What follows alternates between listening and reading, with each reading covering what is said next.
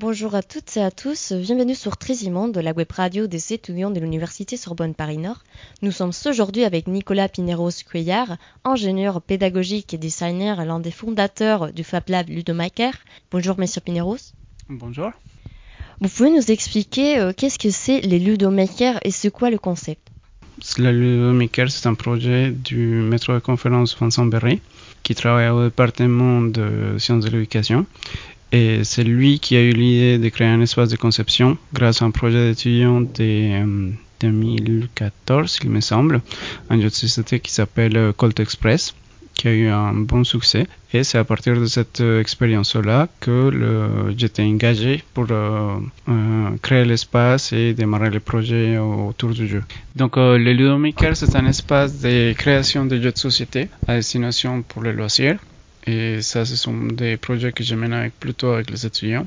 Et, des projets euh, ludiques euh, avec un objectif pédagogique plutôt pour les enseignants et le personnel de l'université.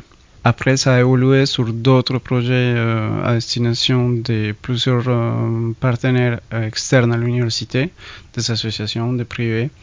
Et on travaille toujours sur la question ludique du jeu. En quoi consiste votre travail et avec qui travaillez-vous? Donc, je travaille principalement avec des maîtres de conférences de l'université qui ont envie d'utiliser les jeux dans leur enseignement, soit pour adapter des jeux qui existent déjà, soit pour faire la création de jeux de société qui n'existent pas, en fonction de leur contenu ou leur projet euh, pédagogique, tout simplement.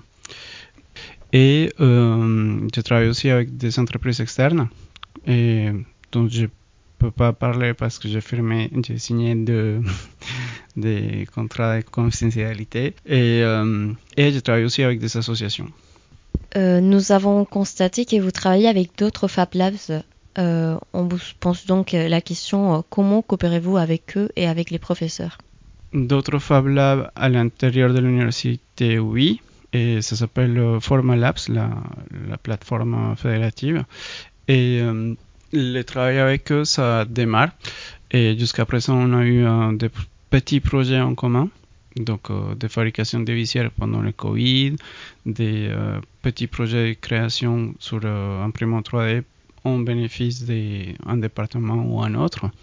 Mais ce sont des petits projets. L'idée, c'est de commencer une activité plus sérieuse sur des projets beaucoup plus grands, beaucoup plus ambitieux, où on euh, mélange les connaissances de chacun de nos savoirs, de chacun des labs, pour, euh, pour euh, avoir une visibilité plus grande à l'université pour les étudiants. Récemment, vous avez travaillé avec les étudiants en L2 en formation et communication pour créer un jeu de société dans le cadre de cours d'histoire culturelle. Quel a été votre rôle dans ces projets et pourquoi le nom des timelines? Et le nom de Timeline, ça vient pas de moi. Euh, c'est un jeu qui a été déjà créé.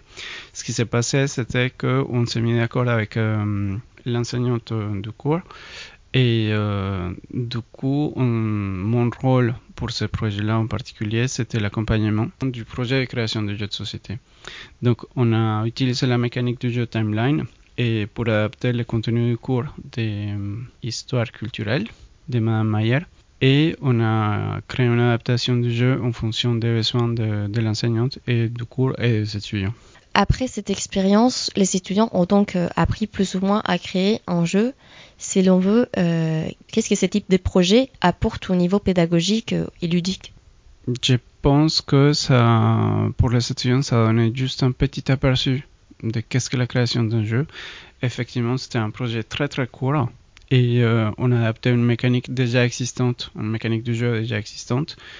Et euh, donc, ça a donné juste un petit aperçu aux étudiants de qu'est-ce que ça peut être une création du jeu. Et après, ce sont les étudiants de euh, sciences du jeu, des masters sciences du jeu, qui vont être plus et, touchés par la question de, de la création du jeu en entier. Et voilà. Pour finaliser, je vous pose donc la question euh, pour vous, qu'est-ce qui fait un bon jeu un bon jeu? Un bon jeu, c'est un jeu qui est bien ciblé, donc qui s'adapte à son public et qui est fait avec beaucoup euh, d'intelligence de la part de la personne qui les crée dans le sens où on s'adapte à un public qui pourrait potentiellement jouer et vouloir jouer. Mais le jeu idéal, ça n'existe pas parce que les, gens n'aiment pas forcément jouer tous les jeux. Euh, il y a des gens qui aiment l'Uno, d'autres pas, des gens qui aiment le Monopoly, d'autres qui n'aiment pas. Donc euh, il n'y a pas, c'est un peu comme les voitures. Il y a pour tous les goûts, toutes les couleurs, toutes les tailles et, tous les publics euh, différents. Je vous remercie pour cet entretien et à bientôt sur 13e Monde.